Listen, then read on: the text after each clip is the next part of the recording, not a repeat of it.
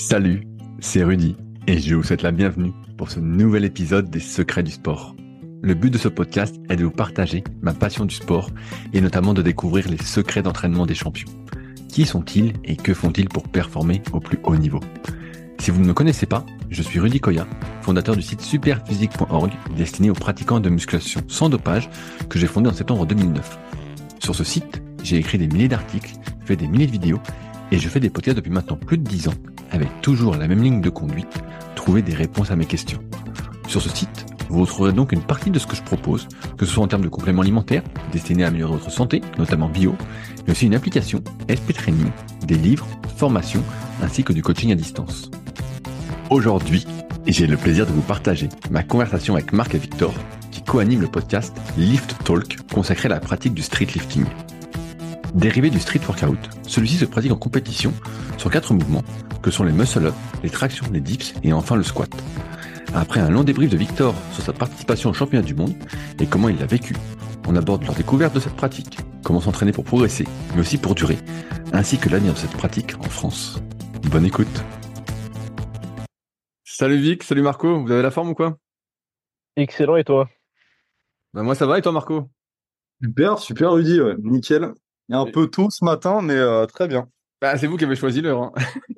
Ah, moi, je trouve pas qu'il soit tôt. Je trouve pas qu'il soit tôt. T'inquiète. Euh, je suis quelqu'un qui est capable de se lever. Marco, euh, là, tu diminues le professionnalisme. Attention. Alors, je, voulais revenir déjà pour commencer sur le championnat du monde de streetlifting qui a eu lieu à Cologne ce week-end. où bah, Victor, toi, tu participais et Marc, j'ai vu que tu accompagnais une de tes athlètes ou plusieurs. En tout cas, j'en ai vu une. Comment c'était déjà? Est-ce que c'était euh, bien organisé? Est-ce que c'était une compétition euh, style euh, à la Olympia mais pour le street lifting? Vous ah, battez pas C'est une bonne question. Marco, tu réponds ou je réponds en premier? Ouais, je, vas-y, je, vais embrayer. Bah, écoute, pour répondre à ta question, Rudy, au niveau de l'organisation, ils avaient mis le paquet sur tout ce qui était audiovisuel. Donc il y avait, je crois, six ou sept angles de caméra. Il y avait un mec avec un Ronin. c'était vraiment professionnel et c'était vachement agréable à regarder sur le live pour ceux qui l'ont fait. Et puis même il y avait il y avait un speaker, il y avait un DJ, il y avait deux commentateurs et tout. En fait, c'était vraiment un peu un show comme on peut voir aux États-Unis pour le powerlifting. En revanche, il y avait, euh, il y avait pas de, de place assise pour les spectateurs sur place. Donc euh, ça, je trouve ça un peu dommage. Euh, en plus, quand tu mets ça en relation avec le prix de l'entrée, voilà, tu vois, ça aurait été la moindre des choses. Mais je pense qu'ils ont orienté le budget hein, dans, dans tout ce qui était audiovisuel. Le, le reste, ils l'ont un peu délaissé. Et ou sinon, en backstage, ils avaient bien fait les choses ils avaient tout automatisé par rapport euh, comment euh, aux différents essais. Tu sais, tu bah toi qui as déjà fait des compètes, Rudy, euh, tu sais, tu dois annoncer tes barres deux minutes avant, etc. Et en fait, tu faisais tout avec un QR code et c'était sur une tablette, etc. c'était assez bien fait. Il y avait pas mal d'espace aussi pour les athlètes pour qu'ils s'échauffent, etc. Enfin, en tout cas, les athlètes étaient pour moi dans des super conditions. Euh, juste les spectateurs sur place, euh, un peu dommage. Mais globalement, euh, c'était le l'événement le plus pro et le plus gros qui a jamais été réalisé en street lifting. Et, et, toi, ben, Victor, en tant qu'athlète, comment tu l'as vécu Alors, est-ce que c'était, comme dit Marc, vraiment hyper bien organisé Tu t'es senti un athlète professionnel? mais je ne me suis pas senti, je suis euh, Rudy. en, vrai, j'ai globalement les mêmes remarques. De toute façon, on a énormément parlé ensemble. Euh, je sais plus, je pense que tu l'as pas mentionné, mais au-delà qu'il n'y ait pas de place assise, c'est vrai qu'en plus, mais j'avais un pote également qui m'accompagnait et lui qui est pas mal dans le powerlifting, il me disait qu'aux États-Unis, pour beaucoup de compétitions, c'était le cas. C'est-à-dire qu'en fait, tu avais euh, très peu de place, je sais pas trop comment expliquer, mais très peu de place devant. Si tu veux, avais, euh, tu pouvais pas caler beaucoup de monde, en gros, pour faire simple tu pouvais avoir que des gens qui étaient sur le côté, mais du coup sur le côté tu voyais rien. Puis surtout si tu as une foule énorme qui s'accumule, bah euh, à moins de faire euh, la taille de Rudy et, de Marco, bah tu pouvais pas voir. et même pour vous, en vrai, euh, c'était pas, ça aurait pas été évident. Bref. Et du coup c'est vrai que sur ce côté-là, c'était pas incroyable. Après côté athlète, moi, bah, j'ai pu être largement dans ma bulle. De toute façon, quand on a fait toute la compétition tout le long, je t'avoue qu'on a un peu rien suivi de l'extérieur. Donc c'est pour dire que justement, ça permettait d'être bien en immersion et de pas avoir à se soucier du reste. Donc pour le coup, écoute, oui, je me suis senti quand même assez bien. Pareil pour la chauffe, j'ai jamais eu de problème, tu vois. moi, c'est souvent ce dont j'ai peur quand je vois les compétitions de power ou même la compétition que j'avais fait en 2021, qui était quand même les championnats de France, donc quand même théoriquement une grosse compétition. Bah là, il y avait vraiment de quoi s'échauffer sans problème. Tu tournais pas à 40 sur un rack. Euh, c'était hyper fluide et tout, tu pouvais gérer ton rythme comme il fallait, tu te retrouvais pas pressé par le temps, à moins d'avoir mal géré le timing, etc. Donc franchement, oui, à ce niveau-là, c'était quand même pas mal du tout aussi. Vous, parliez d'une entrée payante. Alors deux questions. Combien ça coûte l'entrée pour venir assister, donc euh, sans chaise pour rester debout? Et est-ce que c'est euh, payant pour s'inscrire en tant qu'athlète? Alors, vas-y Marco. ouais, bah, en, en fait, il y avait plusieurs tarifs. Euh, tu avais le tarif simple spectateur où là, c'était 30 euros euh, par personne, ce qui reste euh, assez raisonnable. Hein. Et puis après, tu avais euh, différents passes. Tu avais un pass aussi coach. D'ailleurs, ça, c'est étonnant parce que c'est rare quand ils font payer les entrées coach. Et là, c'était le cas. Il y avait aussi un coach média, un pass média, excuse-moi, où euh, donc là c'était euh, si par exemple il y avait un athlète qui était suivi par un caméraman etc donc euh, ça c'était 100 euros. Et puis aussi sur place il y avait des gens qui avaient des stands. Notamment on connaît nous une marque de fringues qui était là sur place. Et là aussi c'était plusieurs centaines d'euros pour bénéficier d'un stand donc voilà et puis en plus de ça l'athlète pour finir euh, son inscription, c'était 100 euros. Ah ouais. Et, et, là, de ce que j'ai compris, c'est Final Rep qui organisait, j'ai cru sur Instagram. Est-ce que c'est euh, une fédération? Comment ça s'organise en fait? Parce que j'ai l'impression que c'est pas encore trop bien codifié ce street lifting et qu'il n'y a pas vraiment une fédération officielle, que ce soit euh, en France, même si on va y revenir après, euh, et encore moins au niveau mondial. Donc là, c'est qui qui organisait exactement? Bah, Alors là, c'est là, c'est la grosse question en effet qui qui a posé euh, parce que si tu veux, bah, vu que c'est quand même un sport qui est très très jeune, très récent, bah, d'un point de vue après, tu vois, euh, comment dire, euh, légal, tout ce qui est entreprise, etc. Je saurais pas t'expliquer comment ça fonctionne exactement, ça j'y connais pas suffisamment, puis sachant que de toute façon je suis pas assez dans le truc, on va dire, pour même savoir. Mais en tout cas, d'un point de vue fédération, etc. Il n'y a pas de truc unifié en effet. Du coup, du point de vue du règlement non plus, ça on pourra en reparler après, mais ça c'est, je pense, un énorme problème parce que que ce soit le matériel, que ce soit plein de petits points de règlement, on va dire, eh ben, tu as quand même des très grosses différences pour le coup entre là, ce qu'il y a eu ce week-end et ce que moi j'ai toujours connu à, à, la Fédération nationale de street lifting en France. Et du coup, c'est vrai que ça, c'est quand même assez problématique. Et le fait que ce soit pas unifié, ça fait que bah, franchement, tu te retrouves sur place. je pense que tu en as certains pour qui peut-être chez eux, bah, c'est très très free, on va dire, d'un point de vue règlement, etc qui sont peut-être surpris dans le mauvais sens. Mais moi, en tout cas, de ce que j'ai vécu, je trouvais qu'il euh, y avait énormément de trucs qui étaient acceptés, même si parfois, bon, c'était aussi un peu. Euh, bah, on pourra reparler de l'arbitrage aussi, mais l'arbitrage était. Euh, bah, voilà, un autre problème aussi, c'est que en power, tu dois passer une, une comment on appelle ça, Marco? Une certification. une certification absolument pour être tout simplement arbitre de powerlifting.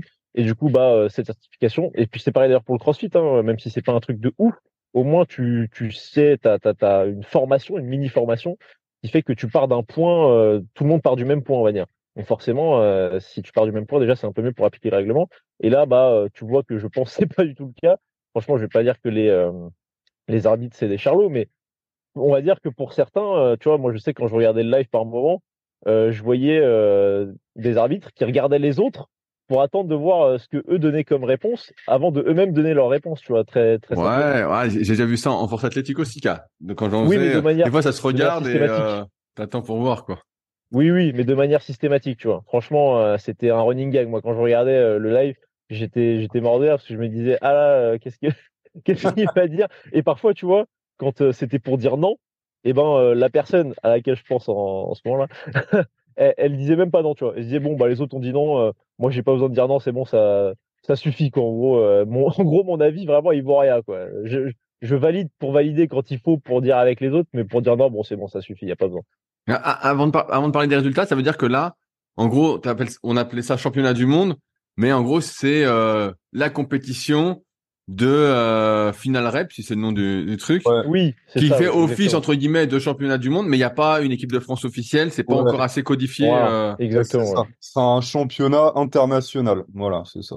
Voilà, c'est ça, qui réunit euh, tous les tous les pays possibles. En fait, il n'y a pas de limitation à, à l'entrée, on va dire. En fait, c'est surtout ça qui fait que c'est entre guillemets un championnat du monde. Alors, parlons un peu des résultats. Je vais commencer par toi, Victor, parce que a priori l'arbitrage t'a déçu, donc j'imagine que tu as fait une compète de merde. non, ah non, non. alors, qu'est-ce que tu as fait Raconte-nous. Bah alors j'ai fait euh, bon bah alors pareil. Alors ça voilà. Ah voilà allez le farandole des excuses on est parti non non. ah non non rien à voir avec les excuses. Là c'est pour dire que euh, justement pour t'expliquer un petit peu le, les lacunes on va dire d'organisation je ne sais concrètement même pas tout à fait la place que j'ai fait pour te dire ah bon? pour te oui, oui ça c'est vrai. C'est une réalité tu vois. Je sais pas vraiment la place que j'ai fait. C'est pour te dire c'est quand même fou tu vois. Donc bref. Euh, je vais te dire euh, à peu près les choses. voilà, je vais dire à peu, je vais dire à peu près les choses. Donc dans ma caté, on était 11 et a priori, a priori, donc je, je dis, j'ai fait sixième ex aequo. Parce que euh, donc t'étais en, en, moins, en moins de combien? En moins de 80 kilos? En moins de 80 kilos. Euh, j'avais exactement le même total, donc euh, le sixième.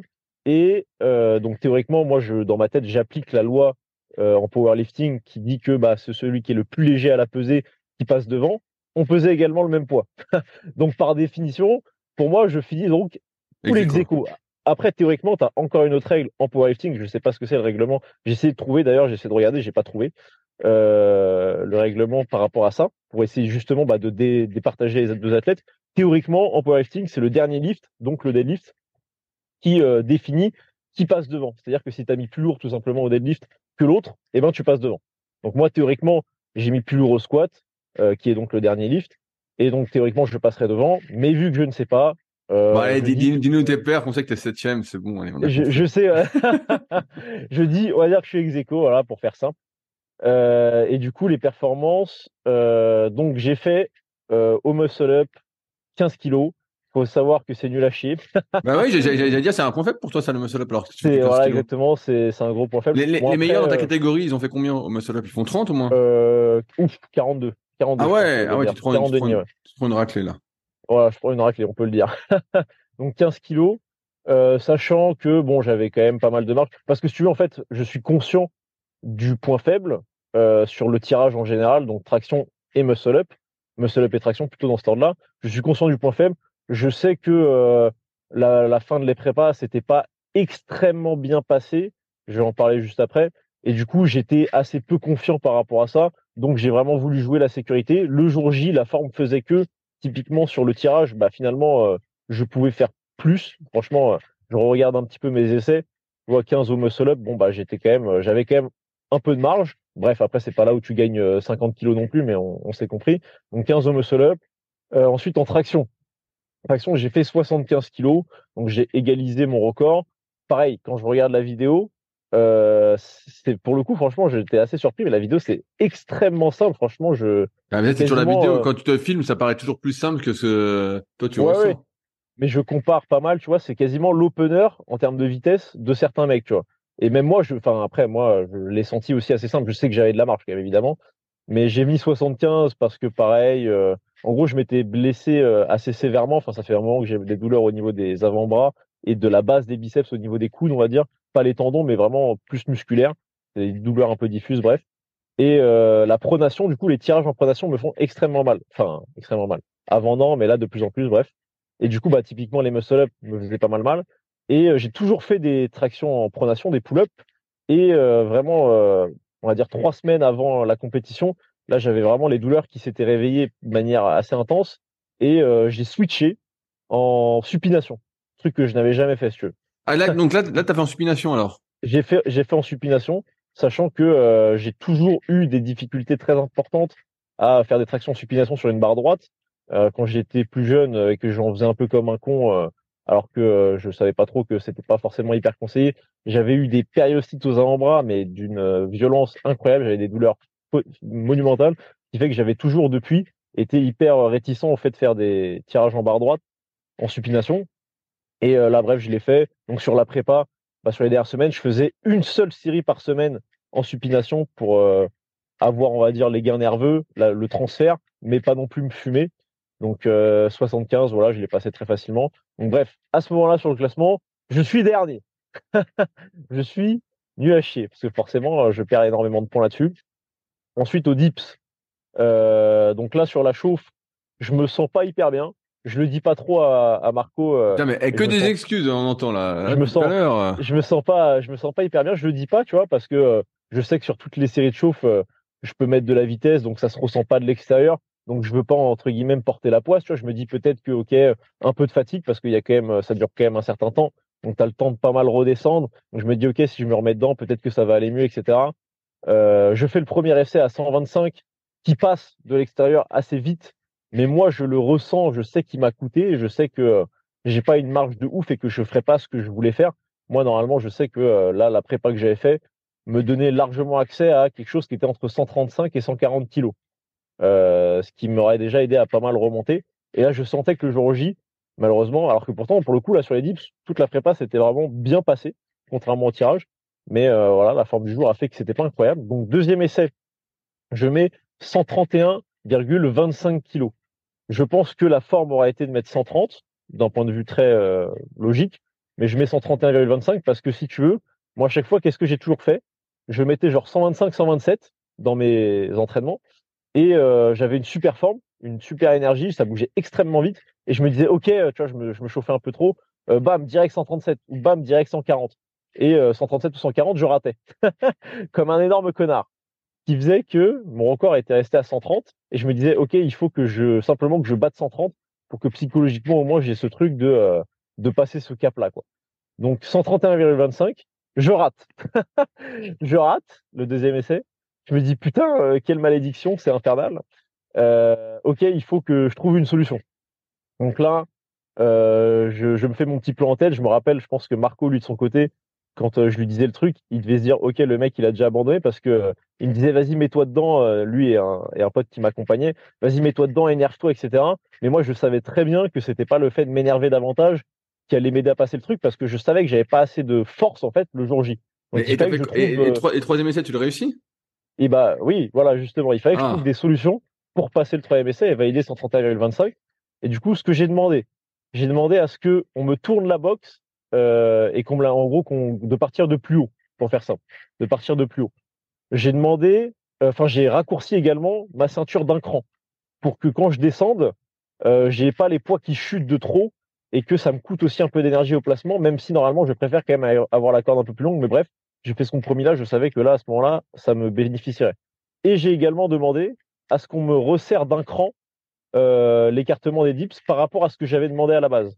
Ah bah, ça, tu, peux, tu peux régler l'écartement, toi tu prends combien? Tu, tu, prends, bah, euh, moi, alors attends que je te dise, en centimètres euh, que je te dise, je crois que c'est genre 56 centimètres mon écartement. Ok. Donc euh, voilà. Et bah, c'était exactement cet écartement-là normalement. Et du coup, j'avais demandé à ce qu'on me le resserre d'un cran, parce que j'avais senti que sur la chauffe, et même du coup sur la rep que j'avais raté, j'avais les pecs épuisés. Je sais pas pourquoi, mais j'avais vraiment les pecs pas en forme. Et du coup, je me suis dit, OK, il faut que je sois plus compact il faut que je puisse pousser plus avec les bras, etc. Donc j'ai demandé à ce qu'on me resserre d'un cran. Et tout ça mis bout à bout a fait que j'ai réussi à valider 131,25 en troisième essai. Assez difficilement, mais euh, c'est passé. Et au squat enfin. Là, tu étais en forme. Euh, alors, parce que des fois, on n'est pas en forme sur le haut du corps, mais sur le bas, ça va? Est-ce que c'est le cas? Bah, alors le bas, euh, c'était oui, c'était convenable, surtout par rapport à la performance que j'ai fait à la fin. j'ai fait une, une bonne perf, donc on peut dire que c'était le cas. J'étais plutôt en forme. Euh, que, comment expliquer donc euh, bah, dis-nous combien, dis combien t'as fait, fais-nous rêver. Tu veux que je te fasse rêver directement? J'ai fait 247. Ah, c'est bien. 247,5. Donc j'ai pas euh, atteint euh, mon record de l'entraînement qui était de 250, mais c'est parce que pareil la prépa j'avais fait un peu de la merde parce qu'en fait j'avais perdu du poids trop vite pour rentrer dans la KT. Bah, voilà, c'est là où je voulais en venir là en t'écoutant je me suis dit euh, bah, en fait que tu avais dû euh, faire euh, un petit régime et perdre du poids pour rentrer dans la KT et c'est ça qui fait que tu n'avais pas jus le jour J quoi. Bah c'est ça en fait si tu veux j'avais mal géré ça parce que moi j'avais voulu faire les choses proprement. Bah, parce que tu faisais, tu faisais, tu faisais combien hors saison entre guillemets en dehors de la compétition normalement tu sais quoi ton poids de forme? J'étais bah je sais pas si c'était mon poids de forme mais en tout cas c'était le poids que je faisais je faisais 83,5 kilos environ. Et ouais donc donc as perdu presque 4 kilos quoi en fait pour descendre bah, sur les 80. Bah Alors c'est ça qui s'est passé, mais du coup. Est-ce que tu as fait ça un peu à la fighter en style euh, cutting, sauna, euh, bain chaud, euh, les couvertures, tout ça? Ou justement, comme je crois comprendre, tu as fait ça sur 5-6 semaines et en fait tu as perdu du jus progressivement? Bah alors voilà, c'est ça. Moi j'ai voulu éviter justement de faire cutting, etc. parce que je suis pas fan de la démarche. Donc j'ai voulu faire les choses entre guillemets proprement, mais j'ai sous-estimé vraiment l'impact du déficit, d'un vrai déficit, donc pas d'une simple perte hydrique mais euh, de, de, simplement bah, diminuer les calories, etc. Donc en gros, bah, j'avais perdu le poids assez rapidement, hein, genre je sais pas, euh, trois semaines avant, facile, je faisais le poids et j'avais fait un squat euh, donc à 80 de poids de corps euh, à 232,5 kg qui était ah excessivement dur. Tu avais perdu de la force énorme, mais pour perdre 3,5 kg en, en 3 semaines, entre guillemets, tu avais appliqué un déficit calorique assez important alors? Non, non, pas en trois semaines. Je, ne l'avais pas perdu en trois semaines. J'avais atteint le poids trois semaines avant l'échéance, mais j'avais perdu ah. en cinq semaines environ. Euh, ok, donc tu t'es mis huit semaines pour être prêt pour la compétition en termes d'alimentation. Bah, je voulais voir en fait euh, comment je me sentais, et puis justement, bah, j'ai bien fait. je voulais voir comment je me sentais au poids, tu vois, pour euh, voir si justement ça m'impactait. Sachant que moi au début j'étais très serein, je me disais ça va pas m'impacter du tout. Bah, parce que de toute façon, quand, quand tu es, hors tes compétitions, de ce que je pense connaître de toi, ton alimentation reste assez saine. Tu, euh, on va dire, pèses tes aliments ou presque. Tout est assez carré quand même hors, euh, saison, non? Bah, j'ai une très bonne, euh, j'ai une très bonne, comment dire, connaissance, ouais, des quantités que je mets, si tu veux. Genre, bon après, c'est vrai que j'étais un peu plus large sur les quantités parfois. Bah, ce qui a expliqué de toute façon le fait que, tu sais, à l'époque où on faisait les compétitions Super Physique Game et tout, je pesais, je pesais, je sais plus, 77 kilos. Hein. Donc, ouais, mais je me souviens. Bon, après, j'ai évidemment pris un peu de muscle, ça fait quelques années maintenant, mais euh, j'étais quand même largement, très largement plus sec euh, à l'époque que maintenant. Oh, ok, ok. Et, donc, je, dérive un petit peu. Tu pourrais pas imaginer monter en catégorie euh, moins de 85 kilos, si ça existe? C'est 87 la catégorie au-dessus. Ah merde, c'est beaucoup. Sincèrement, sincèrement, j'y avais songé parce que franchement, quand ça m'avait mis une balle au squat, je me suis dit putain, mais en fait, je suis pas fait pour être dans cette caté. C'est de la merde, il faut que je monte. Mais en fait, tu vois, bon, en ayant mieux géré le truc parce que quand j'ai fait donc le squat euh, trois semaines avant l'échéance à 80 kg de poids de corps, 232,5 excessivement dur, euh, je me suis dit ok bon là euh, il y a un truc qui va pas, il faut il les choses. Donc en fait tout simplement ce que j'ai fait c'est que je suis remonté en calories, j'ai repris du poids et le jour J bah j'ai j'ai fait plein de soda, j'ai fait plein de soda, j'ai pas bu, j'ai pas bu, j'ai pas mangé et je me suis pesé et je faisais le poids mais le matin même je faisais 82 kilos quoi. Ah, en fait, tu as eu la double fatigue. Tu as eu la perte euh, de poids sur quelques semaines à cause du régime un peu déficitaire. Et donc, tu as remangé parce que ça n'avait pas. Et après, tu as fait quand même le cutting. Donc, tu as eu la double peine. quoi. Bah, finalement, c'était un petit peu ça. Donc, euh, le squat, tu vois, j'avais fait un super bloc encore avant, tu vois, euh, encore avant la compétition. très, très bon bloc. J'avais énormément progressé. Donc, en, en, gros, trois blocs avant la compétition. Je fais 250. Le bloc suivant, je fais un peu plus de volume. Tac, je fais 5 à 2,20 qui était un très gros PR aussi donc euh, une très grosse perf à l'issue. Ok, je me dis euh, bon là j'ai vraiment si je convertis euh, le volume sur des formats plus courts, je vais vraiment pouvoir monter très très fort et faire ce que je voulais atteindre. Donc moi je voulais vraiment du 255, du 260. Sauf que du coup, en parallèle, je fais également la perte de poids.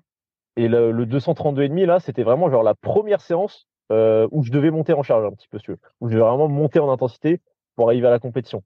Donc je vois qu'elle me met une balle absolue. Donc je me dis ok donc ça va pas etc. Donc là j'ai un peu fait les choses. Euh, la suite j'ai fait un peu au feeling en fait. Hein. J'ai fait un peu euh, en fonction. En, de, de ta forme quoi, en fonction de comment tu retrouvais du, du, jeu ou pas. Euh, combien ils ont fait les, les, premiers dans ta catégorie? Combien il fait le premier? En total? Ouais. En total, alors le tout premier, il a fait 513, je crois, 513 et demi. Et ça donne quoi en, en, détail? Donc dans le détail, au muscle up, il a fait 40 kilos. Ouais, donc, il a fait 40... Je peux, je peux peut-être dire des petites bêtises. Ouais, ouais, à, peu près. Voilà, il a fait 40 kilos. En traction, il a fait 100. Ah ouais. En dips, il a fait 155. Et en squat, par contre, il a un petit squat. Il a fait, euh, je crois, 2,15. Euh, je crois. Et, et est-ce que c'est euh, là en moins 80 kilos, c'est des petits gabarits? Parce que toi, t'es pas si petit que ça de mémoire. Tu fais quoi, un 75, 76 euh, Alors c'est très gentil, mais malheureusement non. Plus un 70, un 72. ah ouais, t'es ah, petit. Et est-ce que le gars qui gagne est encore plus petit? Non, non, il est pour le coup lui, il a pas un physique, euh, il a pas le physique de ses perfs comme euh, on aime bien dire. Il est, euh, il fait, je pense, 76, 77 lui pour le coup justement. Ok, ah ouais, donc, donc tu as quand même du boulot avant d'arriver vraiment au niveau du meilleur quoi. Bah, surtout à 80 kg, d'après ce que tu dis, ça semble délicat à l'avenir de, redescendre en moins 80. Parce que finalement, tu perds beaucoup de jus avec ces quelques kilos. Bah, finalement, oui et non, parce que tu vois, je sais qu'en fait, 82 kilos, tu vois, donc comme je te disais, je faisais 83,5 hors saison. un et demi en plus, là, j'en bénéficiais pas particulièrement. 82, j'étais largement en forme, puisque tu vois, bah, j'ai réussi à faire le squat, à bien remonter au squat avec toute la prépa très désastreuse, donc à faire 247 au lieu de 250. Donc 82, je sais que ça me convient. Et franchement, tu vois, de faire sauna, etc., c'est pas tellement coûteux. c'est un petit peu chiant parce que tu bois pas et tout. Mais je sais que si j'ai un petit sauna portatif, comme il y en a pas mal qui ont un power, ça c'est plus confort. Parce que le problème du sauna, c'est que tu as la tête dedans et tout, un sauna normal. Donc c'est vrai que c'est très étouffant et tu te sens pas très bien et tout. franchement, je sais que quand j'étais dedans, vu que je, suis resté quand même assez longtemps pour perdre tout le poids, j'avais le cœur qui battait vite à la fin et tout. Je sentais que ça m'avait quand même un peu défoncé. Mais un sauna où tu as la tête en dehors, tu sais, les espèces de petites cabines, voilà, un peu chelou. Bah ça, tu vois, même les retours de ce que j'en ai, c'est que les mecs, en fait, tu es dehors, tu as ta tête, tu respires, tu es bien. Bon, tu transpires comme un porc en dessous, mais tu vois, es, de l'extérieur, tu es pas mal quand même. Et combien, ça coûte un, sauna portatif comme ça? Eh ben, c'est une très bonne question. Je je sais pas, Marco, si toi tu sais. Non, non, je sais pas du tout, non. Je sais pas du tout. Moi, je... c'est pas si cher, hein. je crois que ça se situe aux, alentours de 180, mais il faut que je vérifie. ok, ouais, pas, si euh, cher. Euh, Marco, toi, tu étais en, tant que coach. Alors, euh, première question, c'est pourquoi tu n'as pas participé en, tant qu'athlète? Est-ce qu'il y avait des qualifs ou un total à réaliser pour participer? Ou alors tu ne tentais pas assez fort pour à côté des autres pour pas faire pas le figure comme a fait Totor finalement Euh, non, non, bah ouais, j'avais euh, pas du tout le niveau euh, pour y participer. et puis parce qu'ils sélectionnaient les meilleurs, comment dire, de chaque nation. Et il y avait un nombre limité aussi par nation, surtout en France. je crois qu'il y avait deux athlètes en France. Enfin, fallait qu'il y ait deux athlètes français. Ouais, max, par pays. Enfin, pour, pour la France, deux, pardon, oui. Pour les autres, c'était que un. Ouais, parce que la France, on est, euh, on va dire, euh, la nation où il y a le plus d'athlètes euh, en comparaison. Donc voilà. Au niveau. Ouais, voilà, simplement pour ça. Et puis, comment dire, j'embraye un peu avec peut-être la suite de ta question. comment ça s'est passé moi en tant que coach? Voilà. Donc, toi, tu avais combien d'athlètes déjà sur place avec toi? Bah, j'avais une jeune femme là, Axel, en moins de 70. Et puis aussi, bah, je, je co-gérais le, le match de Victor euh, avec un ami. Et, euh, et, voilà, en gros, il y avait ça. Il y avait aussi ma femme qui s'était qualifiée en moins de 63 kilos. Ah ouais? Ah, ta femme participait aussi? C'est énorme. Elle savait pas qu'elle s'était mise? Ouais, ouais, ouais, ouais. Elle, elle avait été qualifiée.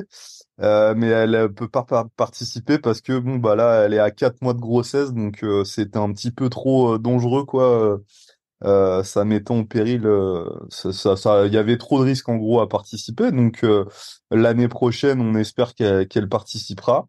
Et puis donc ouais, gérer le match de Victor qui nous a fait vivre de toutes les émotions parce qu'on voit quand il nous raconte, il est encore pris. ouais, ouais, bah c'était ouais, c'était incroyable. Bah c'est c'est aussi pour ça qu'on qu'on kiffe ce sport-là et puis qu'on même en tant que coach en fait on on vit on vit à travers les athlètes les émotions et c'est vraiment des, des sensations fortes quoi donc euh, ça c'est c'est génial et moi l'athlète que je coachais en moins de 70 elle s'est euh, placée quatrième ah c'est bien euh, ouais et euh, du coup quatrième elle aurait pas pu faire mieux en termes de classement parce que en fait on a fait un match quasi parfait il y a juste sur les muscle up où en fait on est passé à côté de 5 kilos en plus parce que son deuxième essai était refusé euh, parce que euh, il y avait un défaut au niveau de l'équipement, elle avait pas attaché un des deux mousquetons.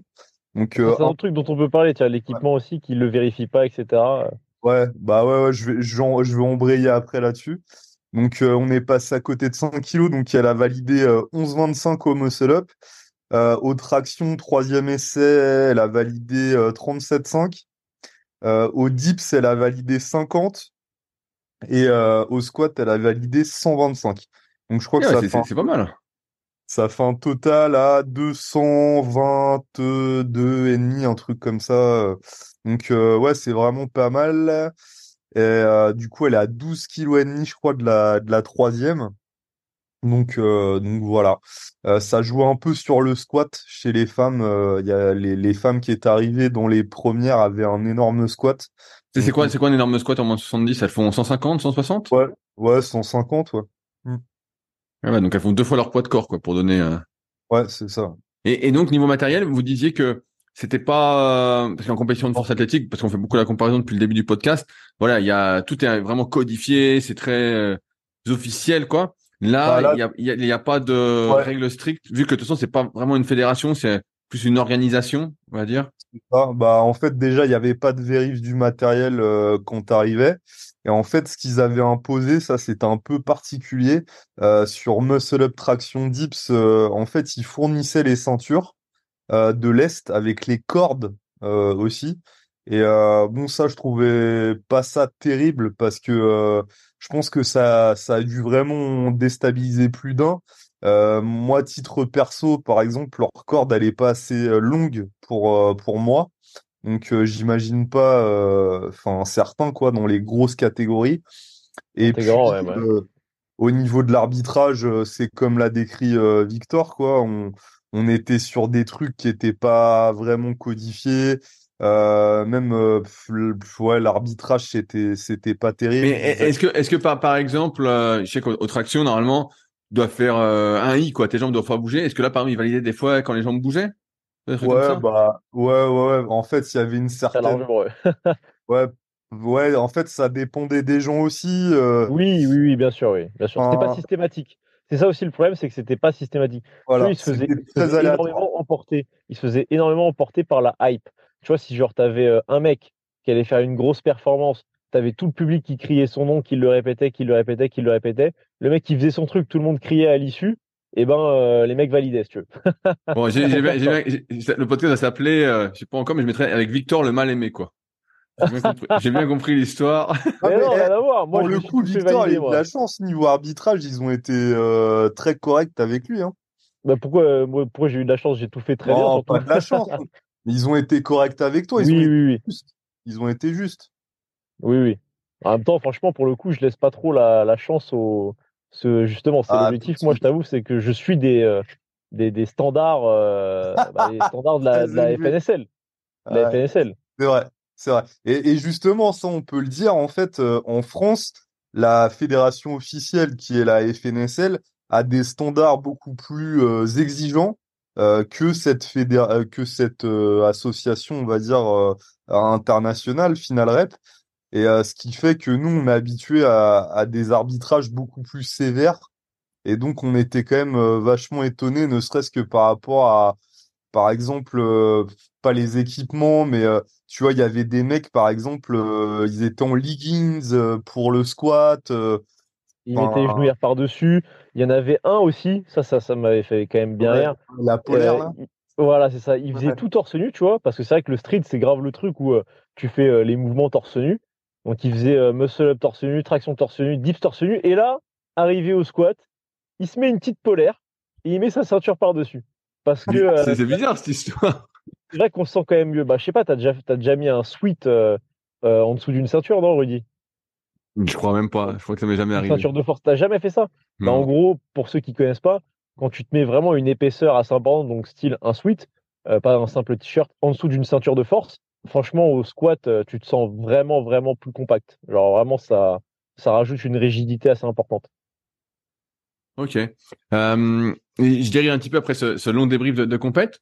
Euh, tous les deux, vous venez plus euh, du milieu de la musculation, avec quand même une orientation un peu performance.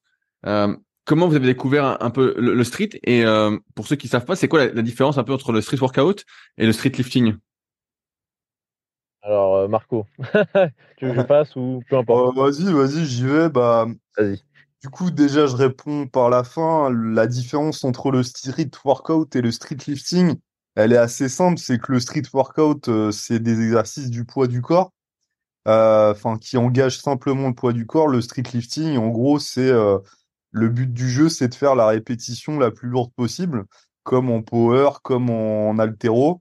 Mais sur Euh, quatre mouvements, donc qui sont muscle up, traction, dips et squat, c'est ça? Ouais, ouais, ouais, c'est exact, euh, c'est exactement ça. Donc, euh, au, aux tractions, faut préciser aussi, tu peux être en chin-up, en suppi ou en pronation. Donc ça, c'est autorisé. Euh, et puis tu disais avant, euh, qu'est-ce qui nous a fait Ouais, comment vous avez découvert ça? Parce que moi, je me souviens à, l'époque, ceux qui s'entraînaient euh, dehors, voilà, sur des attractions dips que les mairies mettaient euh, dans des parcs ou quoi, c'est ceux qui n'avaient pas accès à du matériel. Quand tu avais accès à du matériel, jamais tu disais je vais me limiter à euh, trois, quatre mouvements. Ou alors tu faisais du street workout justement et tu faisais un peu des figures, tu faisais la planche. Euh, ouais, bah, figures. Et donc là, tu vois, c'est original quoi. Moi, ça s'est fait hyper simplement. C'est que bah, avec Super Physique, on, on bouffait pas mal de dips et de traction. Euh, moi, j'ai testé un petit peu le powerlifting. J'ai vu que j'allais me, j'allais me détruire avec ma morpho de sauterelle là. Et je, je, me suis, je me suis orienté naturellement vers euh, cette discipline parce que c'est ce qui me convenait le mieux morphologiquement parlant. Et puis aussi, j'avais des antécédents en dips et en traction. En plus, c'était un truc euh, d'émergent. Il y avait aussi un petit peu ce côté euh, nouveauté.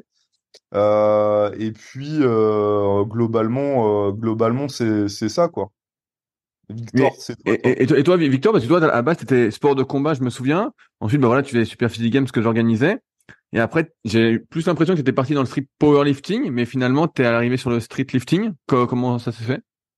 Non, non, bah, en fait, euh, pour l'anecdote, c'était que, euh, bah, voilà, peu, peu, peu, de temps après l'arrêt des Superficie Games, qui nous avait évidemment, nous avait évidemment euh, fait une sorte de trou, on va dire, dans notre entraînement, parce que ça donnait des objectifs, et ben, j'avais cherché, moi aussi, en musculation, un truc pour me motiver.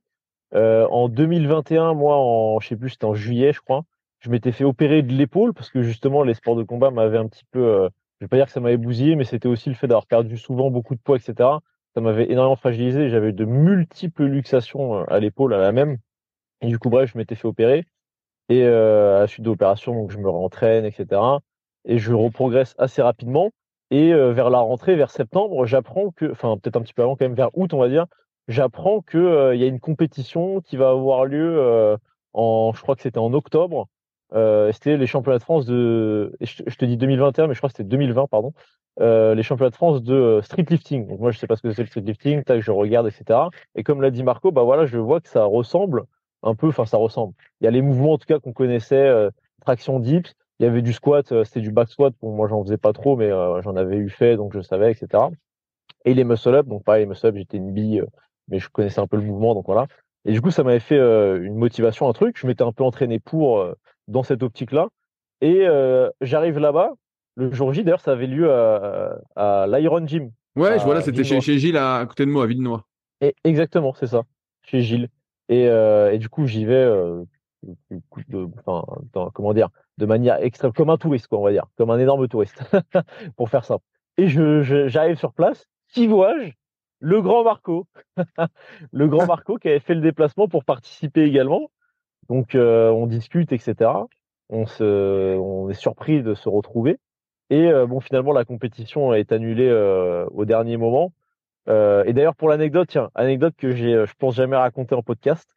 avant que la, la, compétition soit annulée au dernier moment, parce que c'était la période du, euh, je sais pas si je peux le dire d'ailleurs, c'est tellement censuré dès qu'on dit ce mot-là, mais la période du virus, la période de la maladie, et, et du coup, bref, normalement la compétition ne pouvait pas avoir lieu, elle a eu lieu, ils ont été dénoncés parce que c'était en extérieur, ils avaient quand même voulu faire en extérieur pour pas se faire trop taper sur les doigts, et du coup, bref, euh, la police était arrivée, voilà.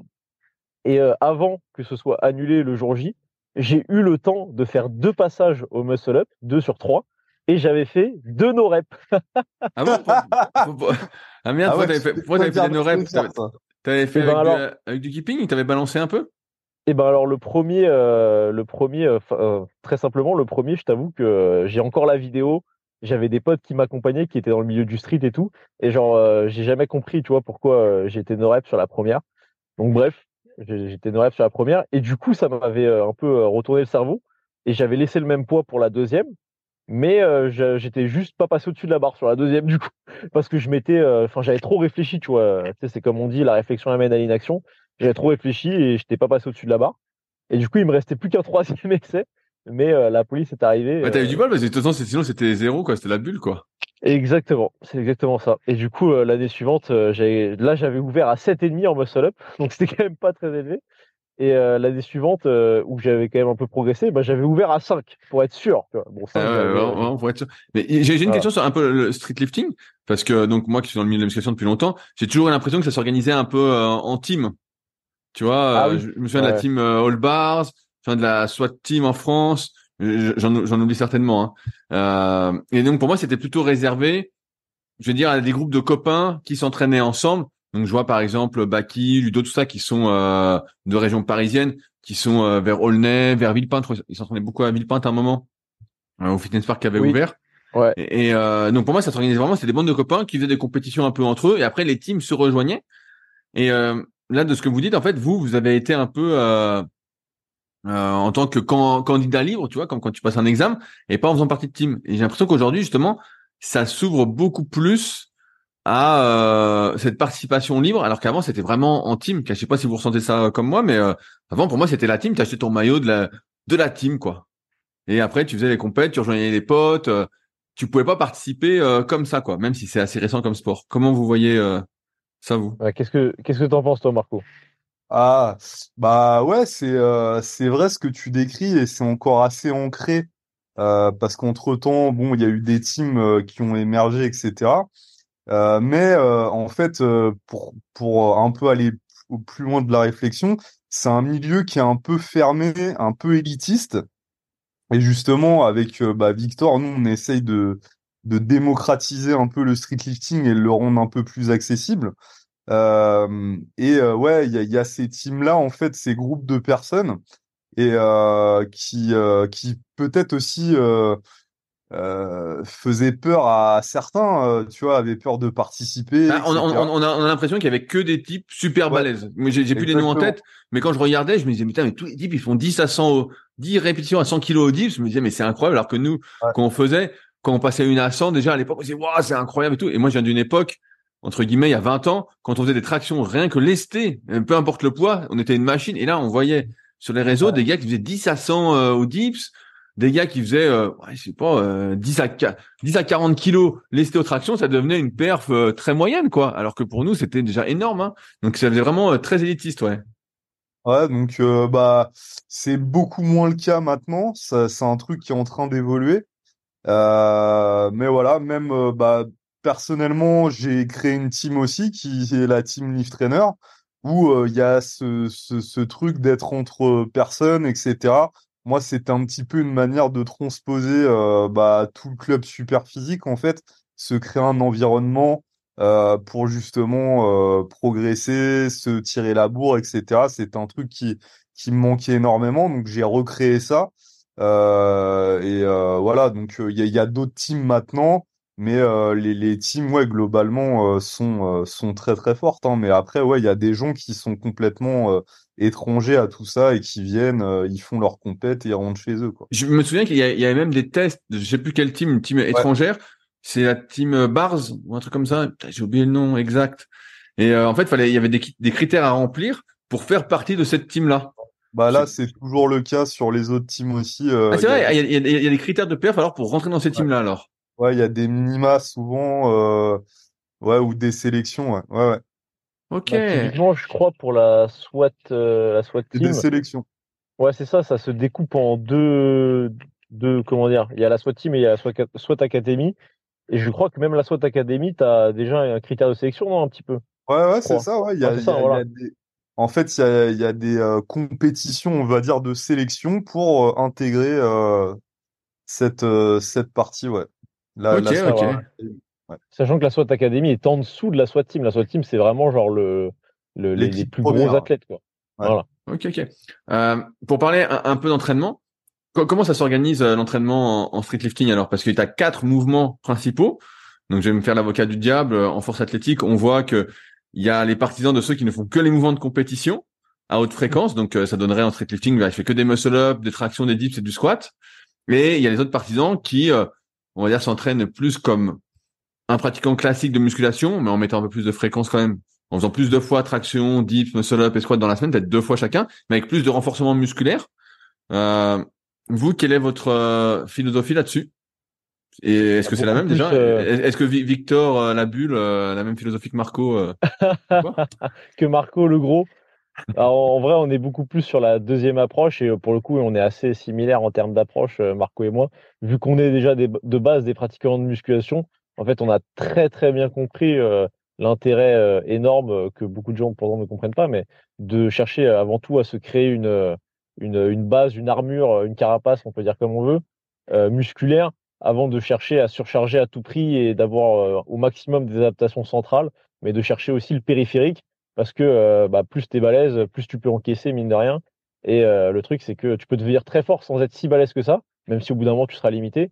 Mais euh, tu risqueras bah, d'être limité déjà dans ta progression. Et en plus, bah, tu finiras que par faire l'escalier parce que tu vas te blesser, tu vas refaire une marche en dessous parce que tu auras régressé. Après, tu vas refaire deux marches, puis après, tu vas redescendre de deux marches, etc.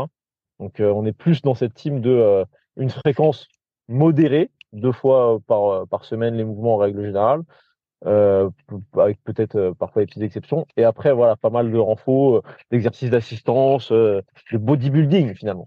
Et, et, ça, ça, donne quoi alors en termes de nombre d'entraînements par semaine? Vous faites quoi? Quatre, quatre séances par semaine? Avec bah Marco, toi, je crois que tu... Marco, lui, je crois qu'il fait ça. Il fait quatre séances. C'est un peu le truc, euh, le truc un peu classique, hein, franchement. Ah, avec, avec des, des, des, séances qui durent, j'imagine, avec des longs temps de récupération, donc qui durent deux, trois heures facilement? Ouais, ouais, c'est à peu près dans cet ordre de grandeur-là. Bah, franchement, quand je vois même euh, la plupart des mecs que je suis, etc., énormément, ils s'entraînent euh, quatre fois par semaine. L'énorme majorité. Moi, je fais un peu plus. Euh, enfin, c'est variable, mais je fais souvent même plus, ouais, 5-6 fois facile. Mais c'est parce que je fais tout simplement moins d'exos par séance. Hein. Le volume à la fin de la semaine, il est à peu près le même quand même. C'est que j'aime bien plus découper parce que j'aime bien aller à la salle plus souvent, quoi. Est-ce qu'il y a, j'ai une question un peu à, la con, mais des mouvements d'assistance auxquels on, on penserait pas et qui aident vraiment euh, si on progresse dessus, euh, à progresser dans moins de compétition, je prends un exemple, les dips. Si, moi, j'avais toujours remarqué que si on progresse au développé couché, bah, on progresse au dips. Donc, euh, est-ce qu'on peut imaginer que euh, vous faites du développé couché en exercice d'assistance entre guillemets de renforcement pour les dips? Ou pas du tout? Bah, C'est une bonne question. je t'avoue que moi justement, il y avait un moment où je m'étais un peu perdu, j'en avais moins fait du développé couché parce que j'étais un peu plus dans un délire spécifique ou alors je faisais vraiment plus des exos, genre des machines, etc et euh, j'en avais moins fait. Et j'avais senti en effet que bah, j'étais peut-être un petit peu moins bien que quand j'en faisais. Du coup, euh, je l'avais repris, je l'avais fait un petit peu par vague. Et euh, c'est vrai que j'ai tendance à dire aussi que le DOP couché aide pas mal. Après, euh, t'as pas, on va dire, d'exercice. c'est comme tout, quoi. T'as pas d'exercice absolu à mettre à tout prix. Mais on va dire que tu as des catégories quand même d'exercices qui ont vraiment leur intérêt, genre un développé horizontal comme le DOP couché. Donc que tu le fasses à une machine, que tu le fasses avec une presse hammer, que tu le fasses aux haltères, trouve que généralement, ça a quand même un certain intérêt euh, pour varier déjà l'angle de poussée. Et puis, euh, c'est vrai que tu as quand même un transfert qui est assez bon sur les dips pour le coup. Après, sur d'autres exercices, je sais pas si j'aurais des trucs euh, hyper, hyper insolites à dire. Je sais pas si Marco, il a des idées d'exercices un peu insolites pour progresser sur, je sais pas, muscle up, traction dips ou squat. Marco? Ouais, bah si, bah le truc où on pense jamais d'intégrer, notamment pour le pull, tout ce qui est traction muscle up, c'est le travail des avant-bras qui a, ah pas négligé et aussi la, la, la force de prévention. Ouais, ce que j'allais dire, tu travailles ton grip alors? Euh, Ouais, bah dans une certaine mesure et puis aussi bah vachement le renforcement des avant-bras. Euh, D'une part, bah forcément pour que ça soit transférable euh, sur tes performances, mais aussi euh, tout le côté comment dire prévention? préventif. au niveau des coudes parce que bon les coudes c'est ce qui mange vraiment le plus en street lifting et euh, du coup, c'est hyper important. Et euh, pour moi, je les intègre systématiquement dans les programmations. Euh, les flexions, les extensions, les rotations de poignets pour renforcer les avant-bras, c'est vraiment ça, ça fonctionne très très bien. Et, est-ce que ça veut dire, ça veut dire que tu fais ces exercices dans une optique de progression aussi? Tu vas surcharger la flexion et l'extension de poignet? Est-ce que tu vas faire aussi tout ce qui est, je sais pas, bobine Andrieux, euh, du grip aussi? Tu fais des grippers comme on faisait nous peut-être à l'époque? bah, En fait, ce qui se fait beaucoup en nous en street lifting, c'est euh, ce qu'on appelle le did hang, euh, par exemple, où tu vois, tu te suspends à une barre lestée, par exemple, et tu maintiens comme ça, tu, tu, tu chopes la barre et tu essayes de, de rester le plus longtemps possible. Ou après, il y, a, y a des exercices aussi avec des haltères, par exemple, et puis ouais, il y a la bobine d'Andrieux. Alors c'est un truc qui est maintenant moins courant en salle de sport, mais c'est un truc qui serait tout à fait imaginable et intégrable euh, dans une programmation. Après, il y a des trucs, euh, voilà, un peu plus comment simple, on va dire, à quantifier. Par exemple, tu prends un, des haltères, etc., pour tes flexions-extensions. Et ouais, comme tu dis, surcharge durant tout le bloc, sans, enfin, on le dit toujours, mais ce genre d'exo aussi, il faut avoir une intention, on va dire, particulière et pas non plus se focus à tout prix sur la progression, la surcharge, quoi. Oui, de se concentrer sur l'engagement musculaire, la réalisation de l'exercice, etc. Quoi. Ouais. Et quand, pareil, quand le street lifting est, vraiment apparu en France, euh, c'est un peu démocratisé. On a souvent vu que les, pratiquants avaient des, des physiques incroyables. Tu vois, je pense encore une fois euh, à Baki, qui est passé récemment dans, le podcast La Salle du Temps. Excellent podcast que je peux vous recommander si vous êtes intéressé par euh, l'entraînement justement de, de street workout lifting, etc. Aussi, en plus de lift talk, évidemment. et, et donc, on voyait que des gars qui avait des physiques incroyables, vraiment euh, un dos de fou, euh, des pecs de fou, des épaules, tout ça. Et euh, moi, de ce que j'ai pu voir avec mon de muscu, c'est qu'en général, merci, quand hein, merci Rui. Non, mais je parlais pas de toi. toi, toi... continue, continue, continue. on, voyait des, physiques assez incroyables avec seulement quelques exercices. Et donc moi, j'avais interrogé aussi, par exemple, bah, Baki, qui était qui est le meilleur représentant entre guillemets, le plus fort en, France euh, sur le sujet. Euh, et comme il avait dit son entraînement, il faisait vraiment que ça, que les mouvements de compétition. C'est pour ça que je vous demandais un peu votre approche. Euh, il avait un physique hyper développé. Est-ce que vous, vous retrouvez ça aussi dans l'élite mondiale, on va dire, des physiques vraiment incroyables avec cette pratique du street lifting Ou tu vois, comme tu disais tout à l'heure, Victor, le gars qui est dans ta catégorie, bah, finalement, tu, tu, le vois dans la rue, tu dis bon, il fait trois séances de muscu attends, tranquille. Attends, attends, parce que Victor abuse un peu. Mais non, mais ça, il me rend fou. Je sais pas pourquoi il dit ça. Franchement, il a, franchement, Rudy, j'espère bien que toi, si tu l'avais vu, franchement, j'ai pas envie d'être méchant avec lui parce qu'il est extrêmement sympa et puis il est euh, absolument fort de manière incontestable. Mais franchement, Rudy, j'espère bien que toi, si tu l'aurais croisé, tu aurais quand même. Parce que j'arrive pas à comprendre que Marco il me dit ça. Genre franchement, moi je le vois. Non mais il est dur. le mec... En fait, en fait, Victor est dur. Moi, j'admets euh, et je te l'ai dit que le mec, en fait, il manquait peut-être de de canne. Mais pas que ça, mais non, mais même le haut du corps, évidemment. Oui, oui, moi, je vais oui, dire comment je. On va dire que... il a pas de canne pour moi. Il a pas de canne. Calmez-vous, calmez-vous, calmez-vous.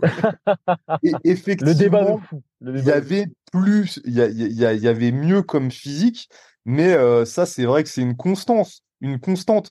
Tous les, tous les champions là qui étaient à Final Rep, il y en avait qui étaient plus ou moins gras, etc. Mais ils avaient tous des physiques qui étaient incroyables. Bah, lui, par exemple, il n'avait pas un physique incroyable, lui. Il n'avait pas du tout un physique incroyable. Non, ouais, non, mais attends, aussi, c'est, faudrait définir ce qui est un physique incroyable. Ouais, il faut, relativité, parce que le gars, s'il fait 80 kilos pour 1m75 et qu'il est sec, il est quand même, c'est quand même un sacré physique. Ouais, bah, après, c'est vrai un bon mètre 76. Il y avait des mecs qui étaient un petit peu en dessous. Mais genre, allez, admettons, tu, tu réduis le truc, tu prends le top 5 euh, de chaque KT. Euh, les mecs, ah ils oui. ont physique de fou. Ah bah là, oui. Et en fait, non, je suis d'accord. Le, le truc en fait du street lifting, euh, ce qui est assez, euh, bah, pour le coup, euh, exigeant comme des disciplines, c'est qu'il faut maintenir un taux de masse grasse assez bas pour pouvoir performer, notamment sur les exercices de tirage. Et du coup, avec ces, tous ces exercices-là, qui finalement travaillent bah, tout le corps, hein, bah, ça, ça crée des physiques qui sont incroyables. Et euh... en fait, c'est ce qu'on c'est ce qu'on dit. Enfin, c'est surtout ce que je dis moi. C'est souvent, euh, je dis que le street lifting, ça pourrait, enfin, c'est une méthode comme une autre euh, pour atteindre un certain physique. Développer la masse musculaire, oui, bien sûr. Voilà, comme l'était euh, en gros la méthode super physique, comme l'était avant d'autres méthodes, etc. Et c'est vraiment, comment dire. Après, après, je ferais pas ça, je ferais pas ça tout seul, tu vois. Pour moi, en fait, c'est toujours la même chose. C'est c'est si euh, comment dire si t'es plus ou moins doué parce que là c'est sûr qu'on monte, on monte le top 5 etc mais si t'es plus ou moins doué si tu fais que du street et que t'es pas foutu pour euh, tel ou tel muscle et eh ben tu prendras pas de tel ou tel muscle. Il faudra que tu oui. faire des exos un peu plus ciblés d'où l'optique que euh, tu disais un peu de renforcement. C'est pour ça que je vous pose aussi la question. c'est parce qu'on on, voyait beaucoup de gars car moi je voyais les gars qui faisaient que les mouvements de compète et qui avaient des super physiques et je me disais mais finalement qui a de mon expérience. Après, c'est, je vous interroge aujourd'hui, mais c'est vrai que souvent, ça donne pas de. Euh, quand t'es pas doué, ben en fait, t'as des trous partout, euh, t'as des muscles qui se développent pas, euh, et puis finalement, tu te retrouves limité dans ta progression.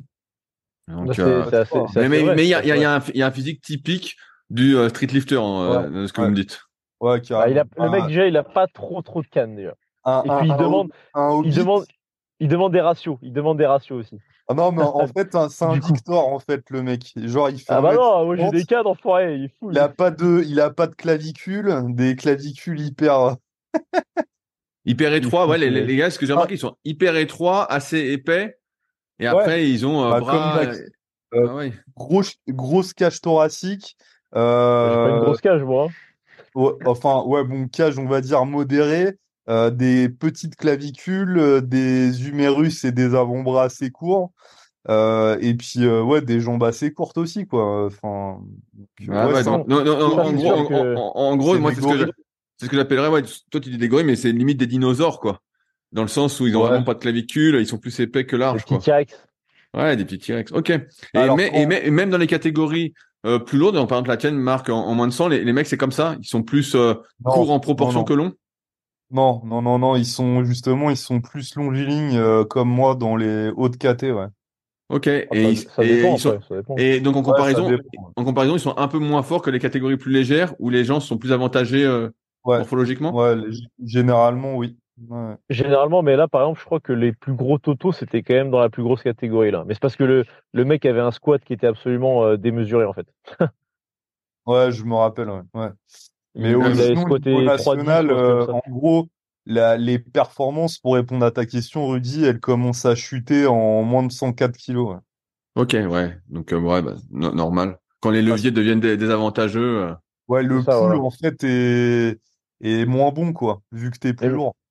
Même si tu regardes les performances moyennes, parce que si tu regardes les tops, etc., c'est vrai que ça continue de monter jusqu'à 94, mais je suis sûr que si tu regardes les performances moyennes, ça diminue même déjà à 94, je pense. Ouais, ouais, ouais, ouais je suis d'accord avec toi. Le top élite est très élevé, mais je pense que la moyenne ensuite euh, du reste est... chute un peu. C'est vrai que quand tu as le poids de corps qui monte, au bout d'un moment, c'est difficile. Quoi. Ouais.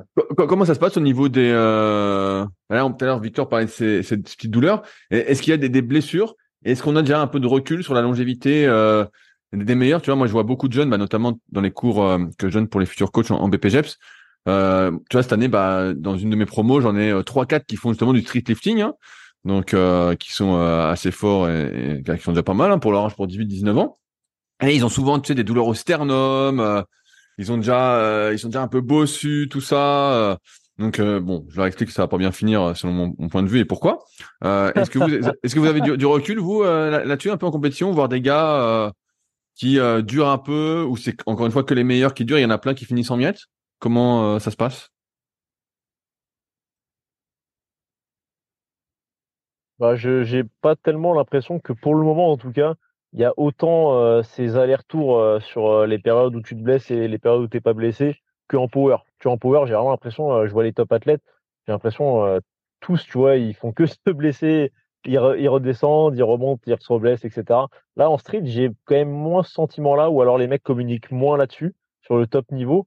Mais après, dans les faits, euh, moi, pour pratiquer, je sais que ça met quand même un certain stress. Après, ça met, pareil pour comparer à vous, parce que c'est quand même proche, ça met quand même moins de stress que le power, notamment sur le dos. Le dos qui est quand même un peu le pilier central. Hein. Dès que tu te flingues le dos, euh, ça devient compliqué parce que tout simplement, tu que le squat euh, qui met du stress dessus. Et mine de rien, en, en power, le fait d'avoir et le squat et le terre, ça fait x2 et même, je trouve même presque plus parce que le terre met encore plus de stress que le squat sur le dos. Donc finalement, ça fait que déjà, tu es assez préservé à ce niveau-là. Après, ça va être du coup plus le haut du corps qui va euh, ramasser un petit peu. Donc ça, on en a pas mal parlé, mais épaules, coups des poignets sont généralement assez, euh, assez euh, touchés. Et moi, je sais que bah, notamment, j'ai eu beaucoup, beaucoup les coudes quand même qui ont morflé, même si là, maintenant, j'en reviens énormément d'un point de vue articulaire. Mais après, bon, voilà, les petites douleurs musculaires, comme j'ai décrit tout à l'heure, que j'ai toujours, hein, moi, par exemple, au niveau des embras et tout, mais euh, sur les sur les blessures récurrentes, même moi que j'ai en coaching, après moi je suis assez prudent et puis j'ai pas des monstres. Euh, je suis désolé pour ceux que je coach, hein, mais j'ai pas des monstres absolus en coaching, donc euh, ils ont pas encore eu le temps d'explorer tellement leur potentiel et puis je suis assez prudent, je leur faire pas mal de muscles en parallèle, mais j'ai pas forcément vu des douleurs extrêmement récurrentes personnellement. Mais pour ma pratique, voilà, c'est coups d'épaule poignet et particulièrement les coudes après pour moi. Et toi, Marc, pareil, tu remarques les mêmes zones un peu de faiblesse entre guillemets? Ouais, bah c'est c'est ça. Et puis après, on l'a dit, hein, il y a, des choses à mettre en place en préventif en amont, justement pour contrecarrer un maximum toutes ces problématiques. Et après, on constate souvent, nous, en coaching, que des fois, c'est l'adaptation du volume et de l'intensité, on en revient toujours à ça, qui préserve les individus. Et ça, pour le coup, c'est individuel. Euh, chaque personne aura un, taux maximal qui pourra supporter, encaisser.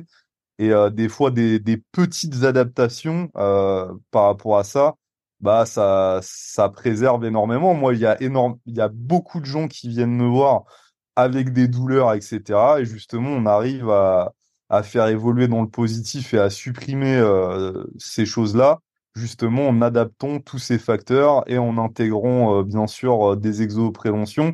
Tu parlais par exemple des douleurs au sternum. souvent, c'est parce que les gens manquent de, d'expansion de cage thoracique, de mobilité à ce niveau-là. Donc, faut intégrer, et ça, c'est un truc aussi que j'intègre systématiquement, du pullover en assez léger, en série longue, justement, en se concentrant sur l'expansion de cage, etc. Pour le coup, là, il n'y a pas d'objectif de surcharge. C'est vraiment euh, pur but, euh, retrouver de la mobilité et de l'expansion. Et euh, du coup, ça règle souvent le problème, en fait. Il y, a, y, a, plein de choses comme ça à mettre en place. Pour les épaules, pareil, il y a, comment dire, ouais, les Hellfly qu'on faisait énormément à super physique, le face pull, etc. Ça, c'est vachement bien aussi. Et puis à côté de ça aussi, les gens souvent ils ont des douleurs parce que leur technique elle est défaillante euh, sur certains points. Je pense souvent par exemple des gens qui ont des douleurs au niveau des coudes parce qu'ils placent mal la barre au squat, euh, ils, la, supportent trop avec les bras, etc. Ça crée un stress qui est énorme, euh, machin. Donc des fois il y a des trucs à revoir et des fois en fait il suffit pas beaucoup euh, pour régler le problème.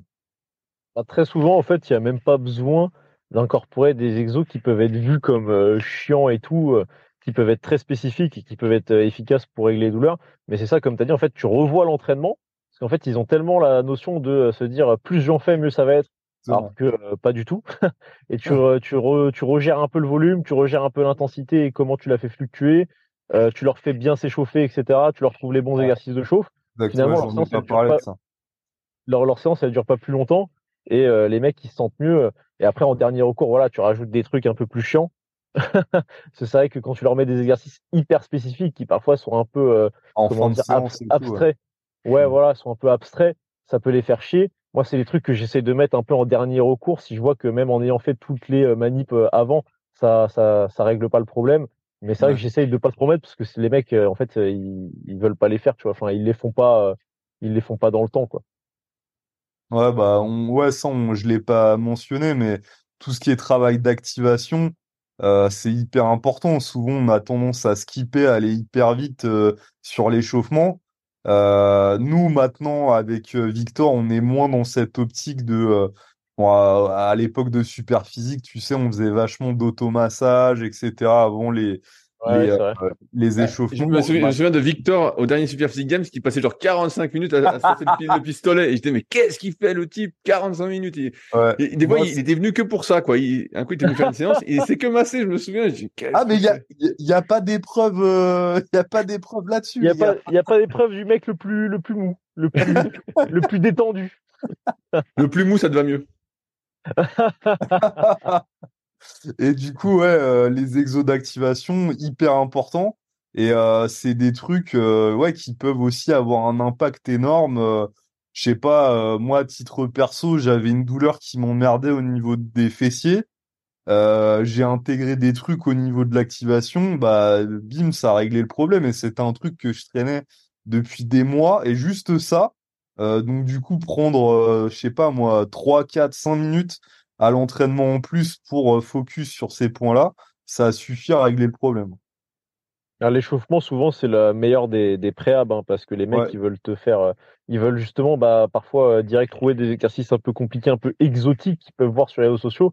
Alors qu'en fait, s'ils s'échauffent bien, qu'ils apprennent aussi, comme tu as dit, parce que l'activation, c'est aussi la notion de apprendre à ressentir le muscle que tu contractes, le sentir s'étirer, le sentir se raccourcir, etc.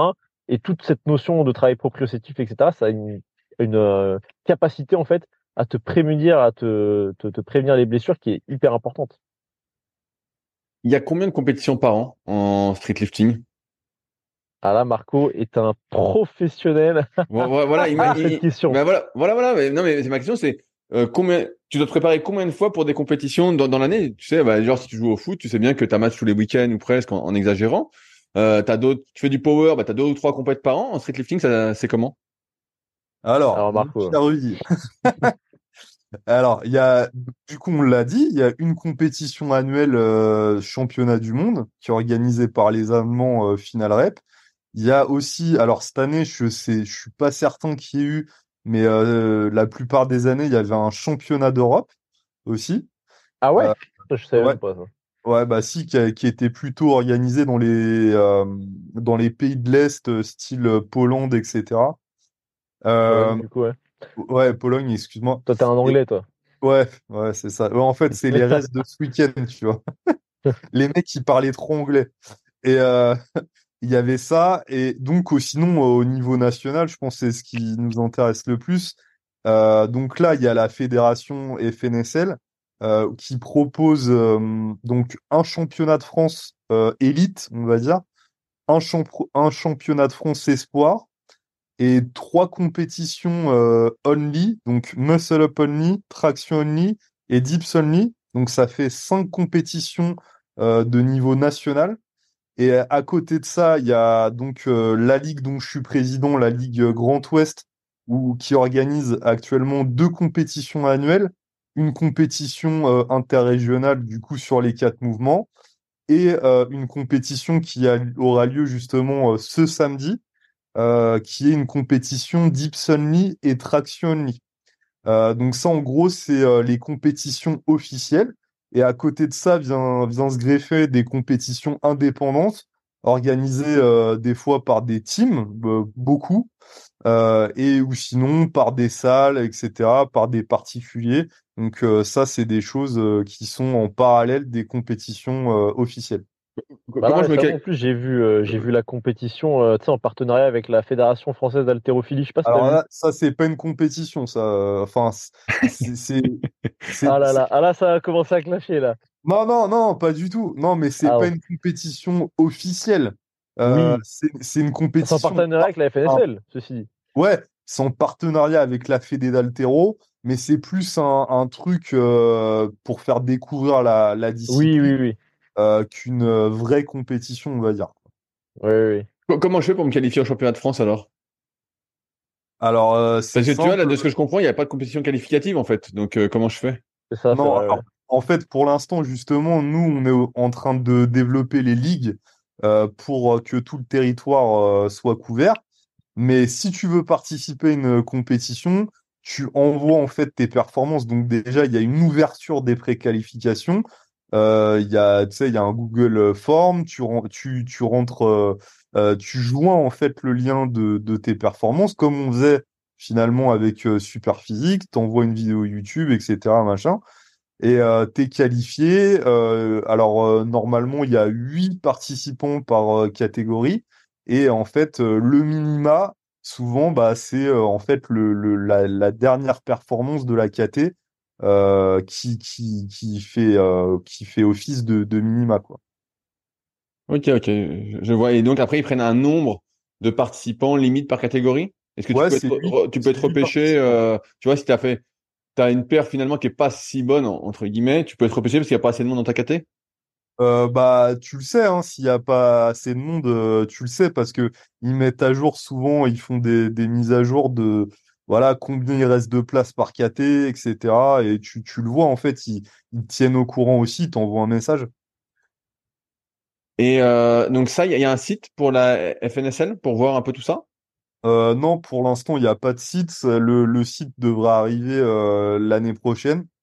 Euh, mais pour l'instant, pas de site, tout se fait euh, sur euh, Instagram. Sur ok, donc il y a un compte Instagram FNSL pour suivre un peu tout ça, tu sais, pour voir les catégories. Tu vois, s'il y en a qui nous écoutent, ils veulent voir les catégories, un peu les perfs, les trucs comme ça.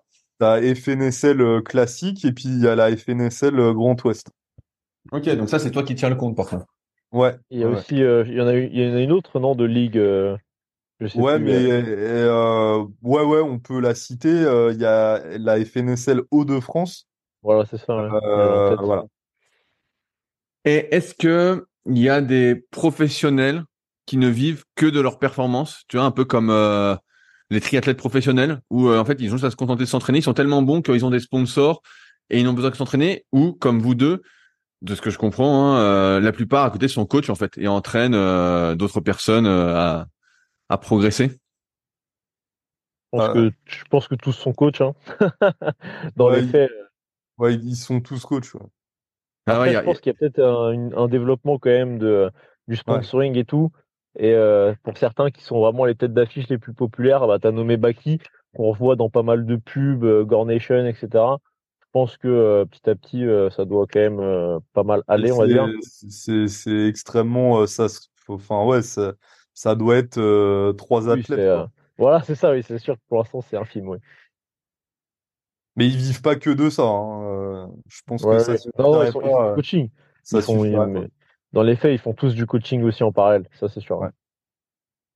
Comme c'est pas encore vraiment professionnel, est-ce est que vous avez quand même, est-ce que vous voyez des pratiques qui se, qui se rapprochent du professionnalisme, à savoir euh, aller chez le kiné euh, chaque semaine ou aller chez l'ostéo euh, J'imagine qu'en termes de compléments, bah forcément, vous prenez du collagène, des compléments d'articulation, des trucs comme ça.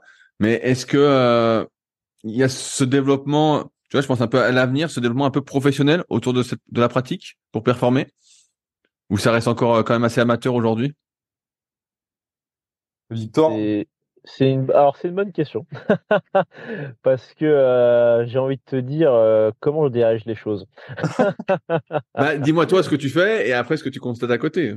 Ok. Plus simple. Bah alors moi de toute façon euh, je fais pas particulièrement de kiné, d'hosto, etc. J'estime que j'en ai pas besoin. Je fais mes trucs de mon côté. je suis de toute façon toujours plus autodidacte. Je ne veux dépendre de personne et j'estime pas que ce soit nécessaire dans tous les cas. Mais bref. Donc moi je ne fais pas en tout cas, mais après, je fais énormément de euh, trucs de mon côté, justement, comme je l'ai dit. Euh, vu que je suis coach, je peux allouer de mon temps, je peux découper ma journée euh, pour m'organiser, pouvoir faire sur la journée au total pas mal de temps dédié à ça, ce qui serait pas, possible pour quelqu'un qui n'est pas coach ou qui n'a pas un travail qui est un peu plus free au niveau des horaires. Et après, de ce que je vois, on va dire qu'en fait, bah, je, sincèrement, je sais pas trop euh, si, j'aurais tendance à dire quand même qu'il y en a pas mal qui font quand même un petit peu en effet des, des petits trucs comme tu as décrit, en termes de d'aller voir des kinés, etc., de se faire un petit peu suivre même sur le plan alimentaire, euh, de ce que je vois euh, de manière vraiment assez extérieure. Hein. Après, ce que je te dirais, c'est que c'est surtout d'un point de vue de la programmation que je pense que c'est encore un peu balbutiant. Genre quand tu vois en power, bah, je pense que la plupart des informations, quand même, mine de rien, d'un point de vue de la programmation, je te parle, pas forcément technique, pas forcément préabréable, etc., mais d'un point de vue vraiment programmation, les informations viennent principalement du milieu du power, qui est extrêmement développé à ce niveau-là, parce que beaucoup plus populaire, parce que présent depuis beaucoup plus d'années, avec euh, maintenant euh, quand même beaucoup de pratiquants et de gens qui ont expérimenté. Donc les connaissances sur la programmation, elles viennent vraiment de ce milieu-là, et ce qui fait que euh, tu te rends compte quand même qu'en street, tu as quand même beaucoup de gens qui sont pas hyper pro, on va dire, dans leurs entraînements. Genre tu vois des entraînements un petit peu, je sais pas, quand tu vois les mecs qui font par exemple du street workout, euh, tu les vois faire un peu, euh, je sais pas, je vais te dire, euh, un peu tout et n'importe quoi, tu sais, genre des pyramidales. Ils vont se faire des séries de 2 reps, 4 reps, 6 reps, 8 reps, jusqu'à 20 reps aux tractions en alternant avec des pompes. Tu sais, je te dis un truc au hasard. Après, ils vont redescendre, etc. Et, ou des émomes infinis, extrêmement longs, ce genre de trucs. Et tu en vois pas mal qui se programment un petit peu de cette manière-là, de manière qui paraît en tout cas pour nous de notre œil extérieur un peu particulière, on va dire, que tu, que tu verrais jamais de la vie en powerlifting. Et après, euh, après voilà, pour faire simple en gros. Ouais, après moi je, voyais aussi euh, tout le côté alimentation qui était vraiment euh, très archaïque, euh, où les, les gars mangeaient vraiment. Euh, encore une fois, c'est un, truc pour moi le, street, voilà, c'est la traduction du, du morue. Donc les gars mangeaient vraiment n'importe quoi. Est-ce que aussi de ce côté-là, ça se professionnalise un, un peu? Est-ce que c'est, tu vois, par exemple là, au championnat du monde, J'imagine il y avait une sorte de buvette ou voilà des centres pour manger. Est-ce que c'était sain ou est-ce que c'était euh, n'importe quoi? Globalement, si ils avaient fait un effort. Euh, j'ai pas tout regardé dans le détail, mais euh, les trucs qu'ils vendaient, c'était quand même les trucs un peu classiques fitness que tu retrouves.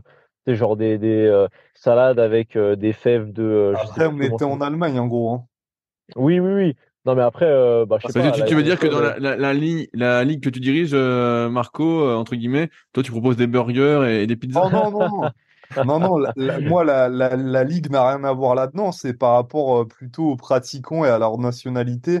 Ah oui, oui. Ils sont plus sérieux potentiellement, oui, ouais, c'est vrai. je pense que les pays de l'Est, du Nord, ils sont peut-être un petit peu plus sérieux là-dessus. Ils ont une rigueur qui est peut-être un peu plus importante, c'est vrai. non, en France, comme le disait Victor, ouais, c'est c'est encore aux prémices du truc où les gens commencent à faire attention. En fait, il y a deux écoles. Il y a, des gens qui se dirigent un peu plus vers la professionnalisation et justement, il y a des gens qui sont un petit peu accrochés euh, peut-être à juste titre, hein, euh, ça serait à déterminer, mais à tout ce côté justement rue, ce côté on pourrait dire même RAW, euh, R-A-W, euh, genre, voilà, tu vois, pas trop se prendre la tête sur la diète, même sur l'entraînement, no pain, no gain et tout. Il y, y, en a qui sont encore bloqués dans cette phase-là. Mais quand même, je trouve en tout cas que la jeune génération essaye d'optimiser un petit peu quand même tous ces paramètres et euh, on est en train d'évoluer là-dessus et euh, ça va se professionnaliser au fur et à mesure du temps. C'est aussi parce que tu as beaucoup de mecs, euh, je pense, qui sont euh, pas très doués. Vu que ça, ça, gagne en popularité, tu as beaucoup de gens qui sont pas très doués génétiquement, qui s'y mettent, qui s'y mettent et qui se rendent compte qu'en fait, s'ils font n'importe quoi, c'est même pas qu'ils progressent pas, c'est que hyper vite ils se font mal parce que euh, t'en as, en as beaucoup, en fait, euh, comme tu as dit, voilà, no pain, no gain. T'en as beaucoup qui prônent le volume euh, à mort, tu vois, parce que ça vient de ça à la base, ça vient du set, ça vient du set and rep. Le street workout, c'est vraiment, tu t'entraînes à l'extérieur, tu fais des muscles, des tractions jusqu'à en crever, t'as les mains qui saignent et tout. Et du coup, les mecs, ils transposent ça un peu dans le street. Sauf que le problème, c'est que tu fais ça avec ton poids du corps, c'est bien, mais tu fais ça lesté, extrêmement lourd. Là, c'est carrément plus supportable. Et euh, pour le commun des mortels, euh, là, c'est vraiment euh, très vite, tu te blesses, tu te pètes, et du coup, bah, tu cherches quand même un peu vite à comprendre comment ça peut se passer autrement, mieux. Et bah super. J'arrive au bout de mes questions, les gars. De toute façon, Victor doit aller coacher prochainement. Donc nickel. Si des personnes qui nous écoutent ont des questions, quels sont vos moyens de prédilection pour vous contacter, les gars? Bah, je pense que de toute façon, pour tous les deux, c'est Instagram, hein, Marco. ouais, donc euh, Live Trainer euh, pour, euh, pour moi, puis pour Victor, c'est Victor Scarlatti sur Instagram. Exactement. Ok, donc on vous envoie un message privé si on veut en savoir plus, on a des questions ou autres. Et Même sur les commentaires sur le podcast YouTube, je pense Marco il regarde pas mal souvent les commentaires, donc si les gens ils ont des questions, que ce soit à l'issue d'un podcast ou quoi, ils peuvent les, les poser. Et, et, donc votre podcast Lift Talk, il paraît tous les combien de temps? Toutes les semaines. Toutes les semaines. Et il y a un jour en particulier ou c'est à la comme le street? Non, non, c'est tous les, lundis. pyramidal. On augmente d'un jour à chaque fois euh, par semaine. Tous les lundis midi. Tous les lundis midi. Ok. Et, bah ça roule. Et bah merci les gars euh, de votre temps. J'espère que nos auditeurs ont appris pas mal de choses. Sait-on jamais, s'ils veulent faire du street, ils savent maintenant qui contacter. Sur ce, bon entraînement euh, à vous deux et surtout à Victor qui se trouve pas mal d'excuses, on a compris, après son nom Laius. Hein. Il n'a pas réussi mais c'est pas de sa faute. C'est pas de sa faute. Ah, Allez, on finit là-dessus. Allez, salut à tous. Salut les gars. Si vous êtes encore là, c'est sans doute que l'épisode vous a plu. Dans ce cas, je vous invite grandement à m'aider à faire grandir ce podcast en mettant une note de 5 étoiles et un commentaire d'encouragement sur l'application de podcast où vous l'écoutez et plus particulièrement sur l'application podcast d'Apple. Cela m'aidera d'autant plus à accueillir les meilleurs athlètes et spécialistes français de l'entraînement grâce à la crédibilité que vous me donnerez. En attendant, je vous souhaite un bon entraînement et à la semaine prochaine.